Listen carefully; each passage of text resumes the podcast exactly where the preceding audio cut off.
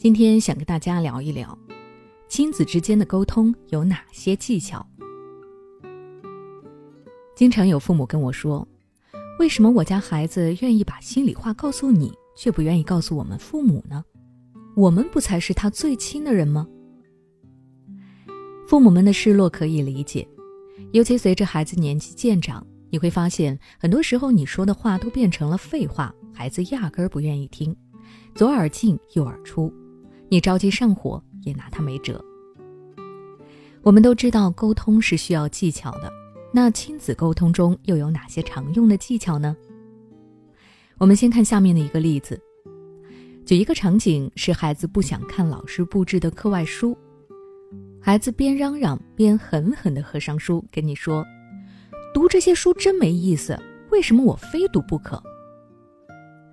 第一种类型的父母把书翻开，好言好语劝孩子：“摔什么书啊？你要看这本书，因为这是你们老师要求的。”第二种类型的父母怀疑，走过去拿起书问孩子：“你真看了吗？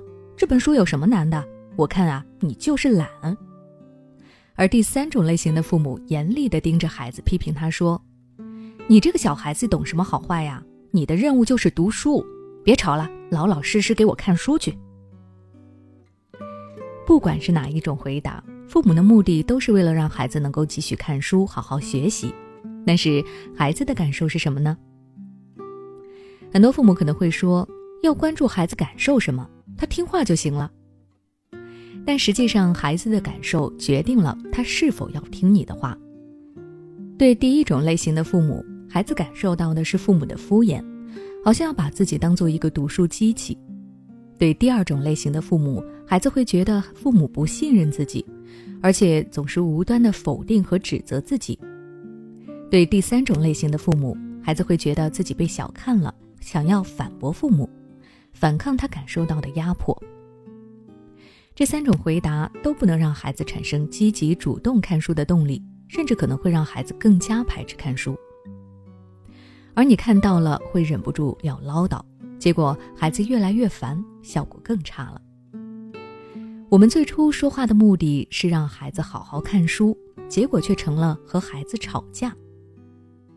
那到底该怎么做才能跟孩子交流呢？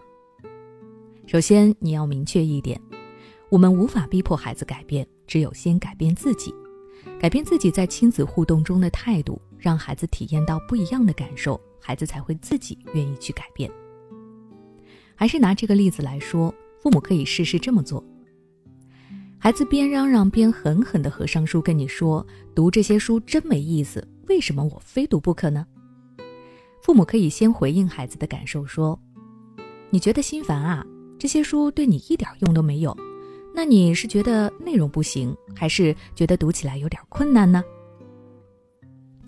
这就是用解释来引导谈话的方向，用具体化澄清事实，是我们咨询时常用的谈话技巧。孩子这个时候可能会回答你：“我觉得这本书我一点儿也看不懂。”那你可以说：“哦，它太难懂了，让你很烦恼是吗？”这是内容反应，让孩子知道你懂他的话了。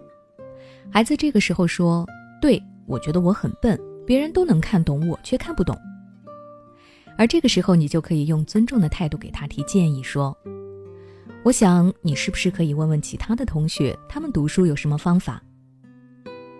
在上面的对话中，我分享了一些我们心理咨询的时候会使用的一些基本技巧，看起来很简单，对吗？但是就是这样简单的回答，就能让孩子产生被理解、被尊重的感觉，愿意接受父母的建议。而父母也能够很容易地了解到孩子到底在想什么，避免了不必要的冲突。久而久之，亲子关系想不好都不行。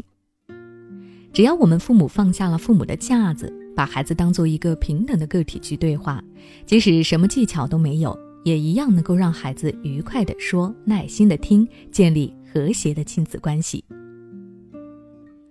孩子不听话、脾气大、自制力差、作业拖拉、沉迷手机。这些问题是否让你焦虑不已、不知所措？关注微信公众号“学之道讲堂”，回复关键词“焦虑”，报名参加《焦虑妈妈变形记》训练营，每天花十五分钟，轻松摆脱育儿焦虑，从容应对育儿难题。